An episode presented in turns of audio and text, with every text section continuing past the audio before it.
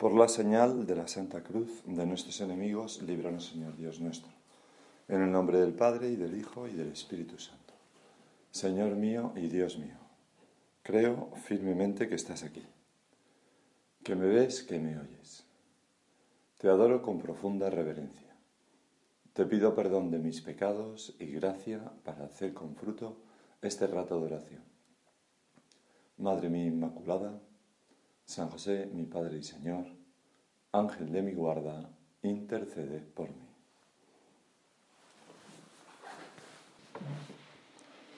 Virgen que el sol más pura, gloria de los mortales, luz del cielo.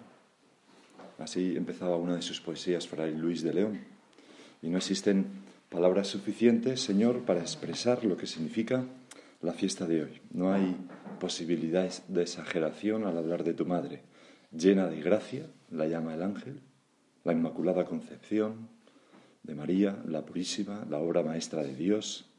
En este retablo, cuando estábamos diciendo la oración introductoria, y al decir Madre mía Inmaculada, San José, luego pensaba que San José está como feliz ahí, ¿no? mirando con orgullo a su mujer, la Inmaculada Concepción. Maximiliano Colbe el San Maximiliano Colbe, el, apóstol de la Inmaculada, como es llamado muchas veces, tiene, tiene pues, muchos textos sobre ella y dice en una ocasión, cuando te aprestas a leer algo sobre la Inmaculada, o a escuchar, ahora en este caso, no olvides que las palabras que lees o escuchas no están en condiciones de expresar quién es ella, pues son palabras humanas, teñidas de conceptos humanos, mientras que la Inmaculada es un ser enteramente de Dios.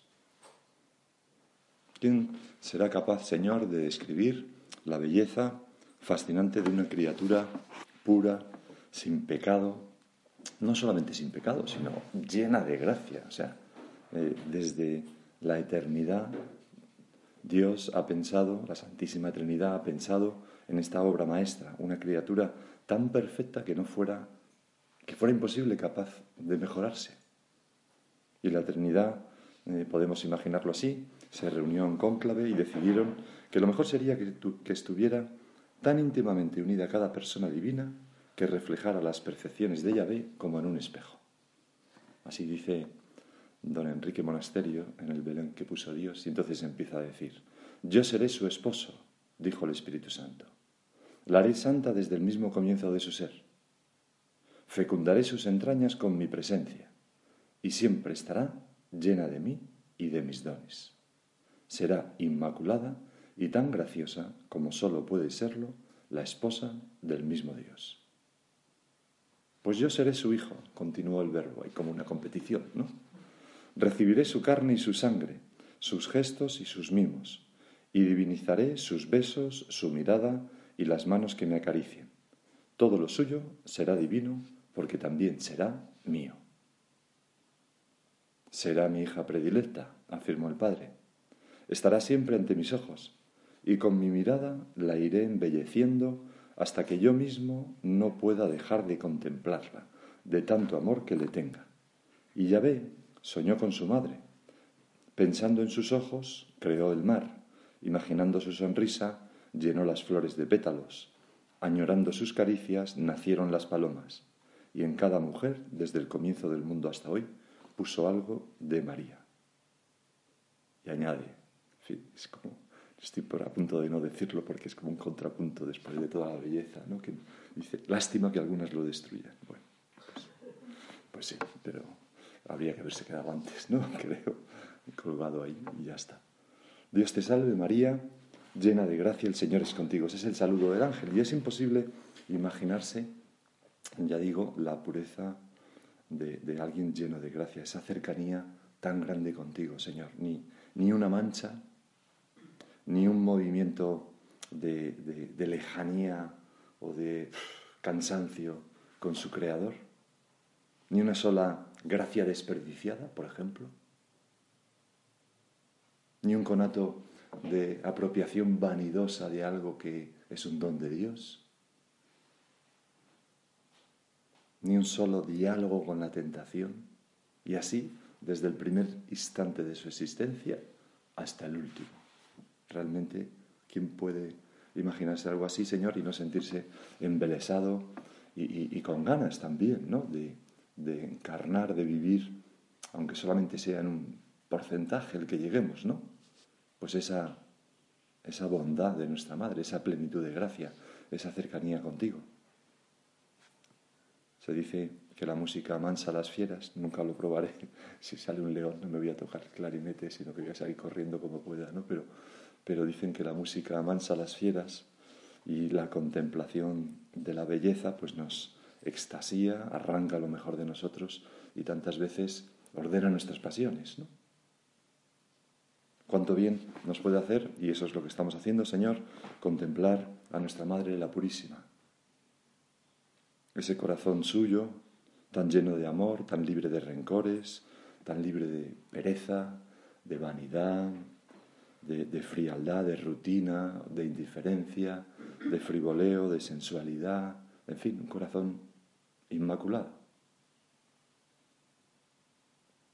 Ernestina de Champurcín escribió un haikai espiritual que decía, miradas que te buscan, valuarte seguro contra otras miradas que empañan las pupilas. Esas miradas codiciosas, interesadas, o sensuales, ¿no? Pues contemplar a la Inmaculada nos ayuda a, poner a través de los ojos en nuestro corazón como ese, ese orden, como esa belleza que ella tiene. Y por eso, Señor, nos queremos meter en el corazón de nuestra Madre con la mirada este día, muchas veces mirando sus imágenes, diciéndole piropos, con, la meditación, como estamos haciendo ahora, que es una manera de asimilar profundamente esas verdades y esas bellezas Y pensando muchas veces, ¿cómo vería ella, la Virgen, la Inmaculada, esta contradicción que sufro ahora? ¿Cómo vería ella este rato de familia? ¿O este trabajo que tengo que hacer? ¿O esta tentación de rebeldía? ¿Qué haría la Inmaculada? He aquí la esclava del Señor. Es lo que responde el ángel. En realidad no es muy difícil saber lo que, lo que haría la Virgen, ¿verdad? Porque la Inmaculada Concepción, la ausencia de pecado en realidad es la ausencia de todo lo complicado, es la ausencia de todo cálculo, es la ausencia de, es, como la ingenuidad eh, absoluta, ¿no? Con lo cual es facilísimo saber lo que haría la Virgen, no, esto, ya está. Decía también Maximiliano Colbe, hemos de fundirnos, hacernos una sola cosa con Dios a través de la Inmaculada. Aquello que decía San Agustín tan bonito, de que hay dos formas de, hacer una estatua, ¿no? Coger un bloque de mármol y con un cincel y un martillo, clac, clac, darle golpes mm, y arrancar, desbastar la piedra, con riesgo de que a veces rompamos algo que queríamos mantener. En fin, que es un proceso doloroso y dificultoso, también ruidoso, sangrante, podemos decirlo. Y, dice, pero luego hay otra manera de hacer una estatua maravillosa, que es hacer un molde y echarse en el molde. Y dice, pues el molde de los hijos de Dios es el corazón de la Virgen. Ahí nos tenemos que echar para que salga otro Cristo. Sí, la estética pues es necesaria, claro, ¿no? Pero, pero, pero en fin, por este camino de contemplación, dice San Agustín, también se fabrican los hijos de Dios. No también, sino sobre todo porque ella se encargará de quitar las imperfecciones, las manchas que encontramos en nosotros.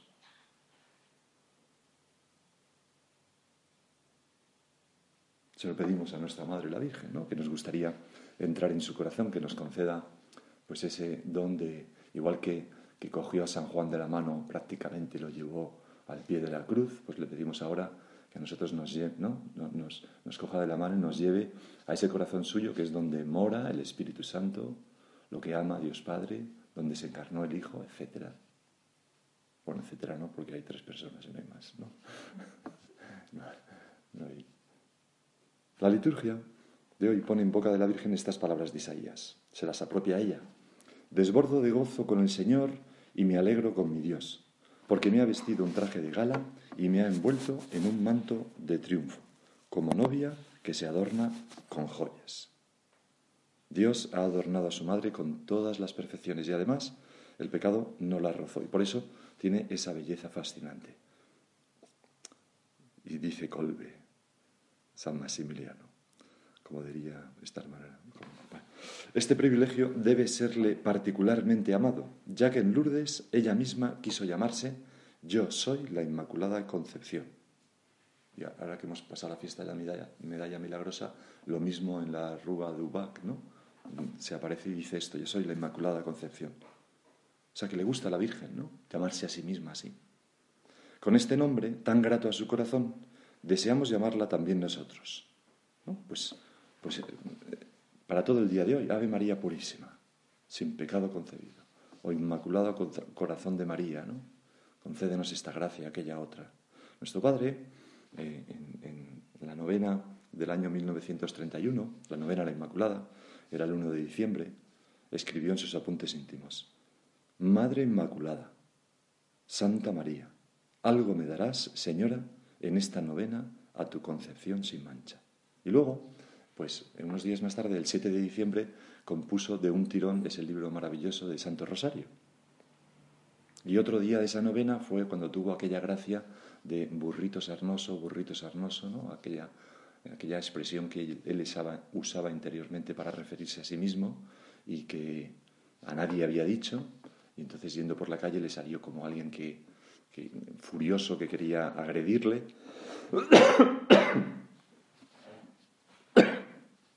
y otra persona acudió en su defensa y cuando se iba le decía burrito sarnoso, burrito sarnoso, la otra persona, con lo cual San José María interpretó pues que era un ángel enviado por Dios, un ángel de la guarda o, o algo así, porque nadie más sabía esa expresión, o una persona que Dios había iluminado con eso, ¿no? Pero, en fin, que fue un suceso Mm, que podría encuadrarse eh, dentro de, ese algo me dará, señora, en esta novena a tu concepción sin mancha.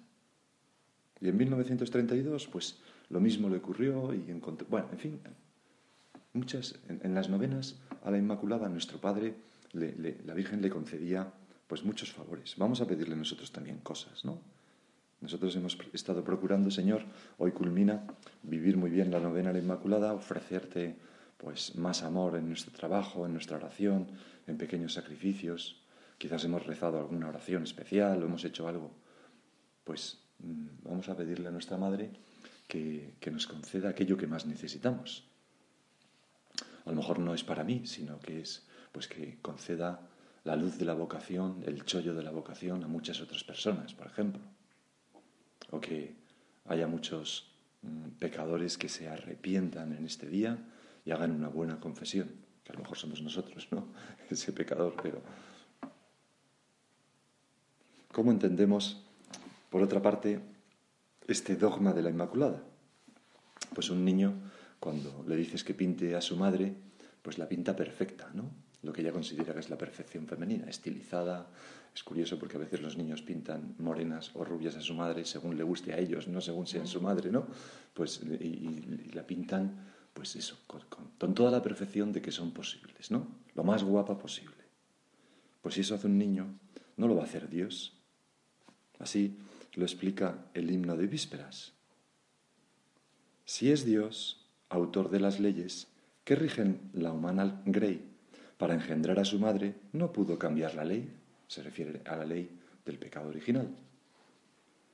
Decir que pudo y no quiso parece cosa cruel, y si es todopoderoso, con vos no lo habrá de ser.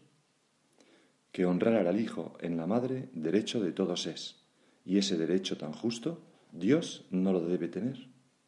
Porque es justo, porque os ama, porque vais su madre a ser, os hizo Dios tan purísima como Dios merece y es. Y Señor, nosotros decimos ahora a la madre, a, tu madre y a la nuestra, que nosotros hubiéramos hecho lo mismo. Lo que pasa que no, no somos capaces, ¿no? Pero Dios sí que puede hacer la Inmaculada y lo hizo. Hay otro, otro razonamiento, otro silogismo, ¿no? que es en realidad el mismo, ¿no? pero quiso y no pudo, no es Dios. Pudo y no quiso, no es hijo. Digan pues que pudo y quiso. Que no sé de quién es, no sé si es Santa Teresa, pero no estoy seguro. Bueno, pues la nobleza, la nobleza de cuna exige nobleza de origen y, nuestra madre, que, procede de Dios, que es toda de Dios, pues como dice Proclo, aquel famoso patriarca de Constantinopla, fue formada de barro limpio, barro limpio, como, como Eva y como Adán.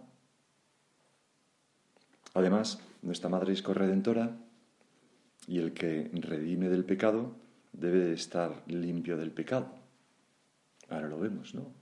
Pues cuando vemos a esos médicos con las batas, las mascarillas y el, cristal delante de los ojos, ¿no? Pues para, o, a un cirujano que, pues, pues en el clave desinfectan todo, se ponen unos guantes para, para sanar a una persona, tú en estos casos, ¿no? Pues debes también estar mm, sin, sin microbios, ¿no?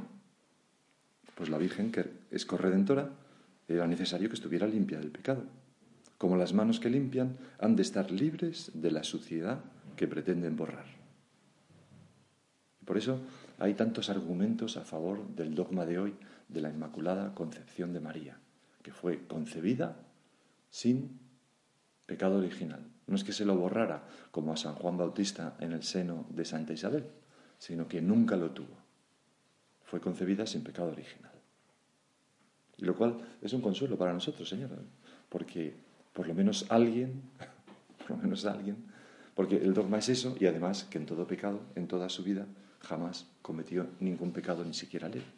Y decía que es un consuelo saber que una de nuestra raza, orgullo de nuestra raza, pues ha conseguido vivir así, que es nuestro modelo. Nosotros queremos vivir así, aunque hasta ahora no lo hayamos hecho. Las lecturas de hoy contraponen esas dos madres que, todos los hombres tenemos, ¿no? Eva y María. a veces pensamos, bueno, es que la Virgen, claro, así cualquiera, ¿no? Llena de gracia, tal, pero en realidad Eva estaba en iguales o mejores condiciones que la Virgen María. Estaba llena de gracia y, además tenía los dones preternaturales y no tenía ninguna inclinación al pecado las dos únicas mujeres que ha habido sin pecado original, pero qué distintas, ¿no? A María la encuentra el ángel, el ángel Nazaret sin necesidad de hacer averiguaciones, dócil a los planes de Dios, hágase en mí según tu palabra. Y Eva, junto con Adán, se esconde de Dios tras pecar. ¿Dónde estás? pregunta Dios, ¿no? ¿Qué es lo que has hecho? Y responde, la serpiente me engañó y comí. Le echa la culpa a otro. De Eva se queja Adán, la mujer que me diste por compañera, mira lo que hizo tal. Y a María la ensalza el ángel Gabriel, llena de gracia, el Señor es contigo. O sea, una se rebeló contra Dios y otra exclamó, he aquí la esclava del Señor. Por una entró el pecado en el mundo y por otra fue vencido el diablo. Hay un cuadro que, seguramente habrás visto, ¿no? el cuadro de Caravaggio de la Madonna del Parafrenieri, ¿no? de los panaderos, Mm, en ese cuadro que se conserva en la Galería Borghese de Roma, lo pintó Caravaggio en 1605 o así, pues se ve a la Virgen joven, bella, de hecho el modelo que, bueno, es igual, eh, y de piel tersa y, blanca, eh, iluminada con un vestido de color rojo. Y ahí tiene como unos adornos de seda y está sustentando de pie al niño Jesús. Pero con su pie izquierdo, pues está aplastando la cabeza de la serpiente que representa al diablo, y, el niño, que está de pie, apoya su pie sobre el pie de la Virgen, ¿no? Eh, aplastando la cabeza de la serpiente. Luego, a la izquierda del grupo, a la derecha, eh, desde, desde, el punto de vista del cuadro, pues se ve a una mujer que está mm, en la penumbra, con la piel ajada, muy morena, tiene las manos así en este, en este gesto, ¿no? el rostro muy estropeado, como digo, un vestido azul oscuro, eh, y apenas le llega como un resplandor y, contempla la escena con un gesto como de, cierto susto, a la vez que, una sonrisa, ¿no? de, por fin. ¿no? Y, cuando la ves te, da la impresión de que esta será Santa Ana, ¿no? lo que ha pintado Caravaggio, pero en realidad es Eva. Lo que quiere representar Caravaggio es a, Eva. ¿no? Y, de ese modo, pues puso junto, juntos o juntas a la madre pecadora, por quien se introdujo el pecado, y la madre virginal, por quien se introdujo la salvación. Y es muy bonito pensar, ¿no? ¿Cómo será, cómo debió ser el abrazo de María, o sea, de Eva a María, ¿no? Con qué respeto, ¿no? Con qué alegría, ¿no? Al mismo tiempo. Y así le daremos nosotros un abrazo a nuestra madre en el cielo, ¿no? Ella nos conducirá hacia allí. Y luego, el Evangelio de hoy, siguiendo con las, nos presenta la escena de la Anunciación. Ya hemos ido citando muchas, muchos textos de esa escena, ¿no? Pero ahí se recoge en la Anunciación, es como un resumen de todo lo que podemos contemplar de la Virgen y hemos contemplado en la novena, quizás, la disponibilidad, su recogida en oración, la alegría de la gracia, alégrate, le dice el ángel. La humildad se turbó ante estas palabras. La fe enorme de María, el afán de almas, porque inmediatamente va a ver a su prima Santa Isabel, la generosidad, y aquí la esclava del Señor. En fin, ahí está como el corazón de la Virgen en vivo, ¿no? De cómo era ella. Pero, pero hay un rasgo más que podemos contemplar en unos minutos y es la, pureza de la Virgen. ¿no? Es esto que se, que se, que se pone de manifiesto en, en, esa pregunta. ¿no? ¿Cómo será esto? Pues no conozco a varón. Se pone de manifiesto, sobre todo, pienso yo, Señor, porque es la única pregunta que hace la Virgen. O sea, solo le preocupa saber cómo custodiar pues, su pureza. La voz de nuestra Madre, dice San José María en Santo Rosario, agolpa mi memoria, por contraste, todas las impurezas de los hombres, las mías también, y cómo odio entonces esas bajas miserias de la tierra. ¿Qué propósitos? Pues quizás a ti y a mí también nos, nos puede pasar esto. A veces llamamos a la Inmaculada la Purísima, ¿no? La pureza de un metal, por ejemplo del oro, acrecienta su valor, ¿no? o la pureza de un producto, por ejemplo el alcohol, las especias, pues intensifica su poder, ¿no? aquello por lo que su fuerza. Bueno, pues la santa pureza, así le llamaba nuestro Padre, San José María, eh, aumenta el valor de los hombres y mujeres de Dios, de los hijos de Dios, y además les da fuerza para amar a Dios y para amar a los demás. Y por eso el esfuerzo por vivir la santa pureza en nuestros actos, en nuestros pensamientos, en nuestros sentidos, en nuestras conversaciones, en fin, en todo, es, y así lo dice el catecismo, ¿verdad? Una educación para el amor. Para el amor a Dios y el amor a los demás. Nos conservamos para Dios, somos templos del Espíritu Santo.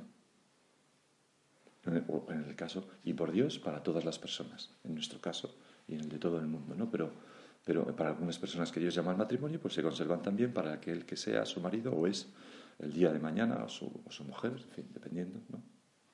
En cuerpo y alma. Y todos lo entendemos, ¿no? Todos entendemos que, que, la santa pureza aporta fuerza, valor, eh, belleza, ¿no? ¿Qué, diríamos de alguien que tuviera un gran tesoro para, para nosotros y que lo fuera desparramando por el camino hasta dejar ese cofre medio vacío? Pues un tesoro además que era nuestro, ¿no? Pues nos sentiríamos totalmente como, oye, pero qué poco cuidado has tenido, ¿no? Y, o, una caja de bombones que nos regalaran, ¿no? Con, la mitad de los bombones ahí ya comidos, ¿no? Y, los papeles allí, diríamos, oye, pero esto, esto es amor. Pues lo mismo nos puede decir Dios a nosotros, ¿no? Todas las personas casadas es su cónyuge, ¿no? Oye, las llamadas al matrimonio, vamos. Tú, Madre nuestra, custodias tu pureza y nosotros, que queremos parecernos a ti, debemos hacer lo mismo. ¿Por qué? Pues porque todos llevamos en nosotros una gota del veneno llamado pecado original, decía Benedicto XVI. Nosotros no somos tan ingenuos, ¿no? Y, por eso tenemos que custodiar y hacer esfuerzo y cuidar nuestros sentidos. En este curso de retiro que hemos tenido, me vino a la cabeza y ahora me viene otra vez, porque claro, las cosas que cuentas cada vez te vienen más a la cabeza cuanto más las cuentas. Eh, lo de aquella niña que, que, que, que, tan gracioso, ¿no? Porque que llegó a confesarse una niña pequeñita, pequeñita, pequeñita. Me acuso de que no he vivido bien el minuto erótico. Entonces le digo, no, tú lo que quieres decir es que no has vivido el minuto heroico. Eso, eso, exacto. ¿Y qué es el minuto heroico? nada, no es otra cosa, tú no te preocupes. Pero, pues nosotros no somos como esa niña, ¿no? Ingenuos, tal, que no, no. Sabemos perfectamente y, que todos llevamos en nosotros una gota del veneno llamado pecado original.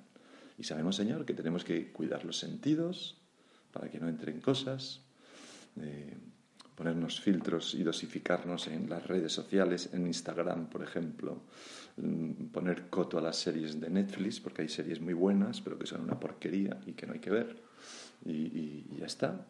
Y, poner mm, eso, orden en YouTube, o los mensajes de WhatsApp, o en la imaginación, o en las compañías, o en los lugares, o, no creerse por encima de todas estas cosas, o en el trato con las personas, pues custodiar el corazón, ¿no? Eh, y mi corazón para Dios, ¿no? Como aquella chica que lo cuenta en este libro de Jesús García, ¿no? Que hace una chica como tú en un lugar como este, que, que hay un, momento que describe una de esas monjas que dan su testimonio, no somos monjas, ya lo sé, pero eh, eh, que, que, dice que cuando estaba pensándose su vocación, eh, pues todos los días, o muchos días, compraba flores y las llevaba a Jesús en el sagrario. Entonces un día un chico se le ponía delante esas flores son para mí, son para mí, son para mí. Y que ella le decía, quítate pesado. Y por dentro pensaba, no, que son para mí Jesús, ¿no? Decía, bueno, pues mi corazón, lo mejor de mi vida, lo mejor de mi tiempo, eso también es pureza, ¿no? Lo mejor de, pues lo dedico, te lo dedico a ti, Señor. Te lo dedico a ti, me he visto mejor para el Señor. Eh, en fin, todo, ¿no? ¿Cómo será esto? Pues no conozco varón. ¿Qué contraste, pensaba, con nuestra vida en un sentido metafórico, ¿no? Madre nuestra, porque cuántas veces nosotros nos mezclamos alegremente con el pecado, ¿no? ¿Cuántas veces, cuánta vileza hay en nuestra vida a veces, cuánta cutrez contigo, ¿no? O cuánta mm, sensualidad, o cuánto, a lo mejor una sensualidad tremenda, pero comodidad, dejarnos ir, tal, ¿no? Cuánto dejar vagar el corazón mendigando cariñitos humanos, la vanidad, por ejemplo, ¿no? Que me digan que tal, cual. Cuánta falta de amor a ti, en definitiva. Vamos a decirle al Señor, con nuestro Padre, con ese punto de camino, esa oración tan bonita que hacía San José María. Quítame, Jesús, esa corteza roñosa de podredumbre sensual que recubre mi corazón, para que sienta y siga con facilidad los toques del Paráclito en mi alma. Es como un resumen, ¿verdad? Maravilloso de lo que podemos pedirle a nuestra Madre también. Madre, nos gustaría ahora poderte ofrecer nuestro corazón entero, limpio, joven. Y si nuestros caminos hubieran sido otros en alguna ocasión, pues te pedimos ahora que, que hagas rebrotar en nosotros pues esa pureza de corazón. Empezamos con esas palabras de Fray Luis de León, tan bonitas. Para mí no hay nadie que haya escrito cosas mejores de la Virgen quizás San Bernardo, pero en fin, que, Fray Luis de León, ¿no? Y sobre todo los escribía cuando estaba en la, en la cárcel, ¿no? Esas poesías, que nunca he entendido por qué no es santo, pero en fin. Bueno, y entonces la, la poesía dice, Virgen que el sol más pura, gloria de los mortales, luz del cielo, en quien la piedad es cual la alteza. Los ojos vuelve al suelo y mira un miserable en cárcel dura, cercado de tinieblas y tristeza y si mayor bajeza no conoce ni igual el juicio humano que el estado en que estoy por culpa ajena, con poderosa mano quiebra, reina del cielo, la cadena.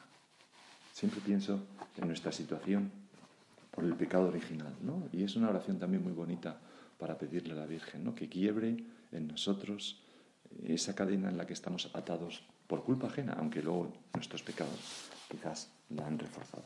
Pues vamos a pedirle esto a nuestra Madre, la Virgen.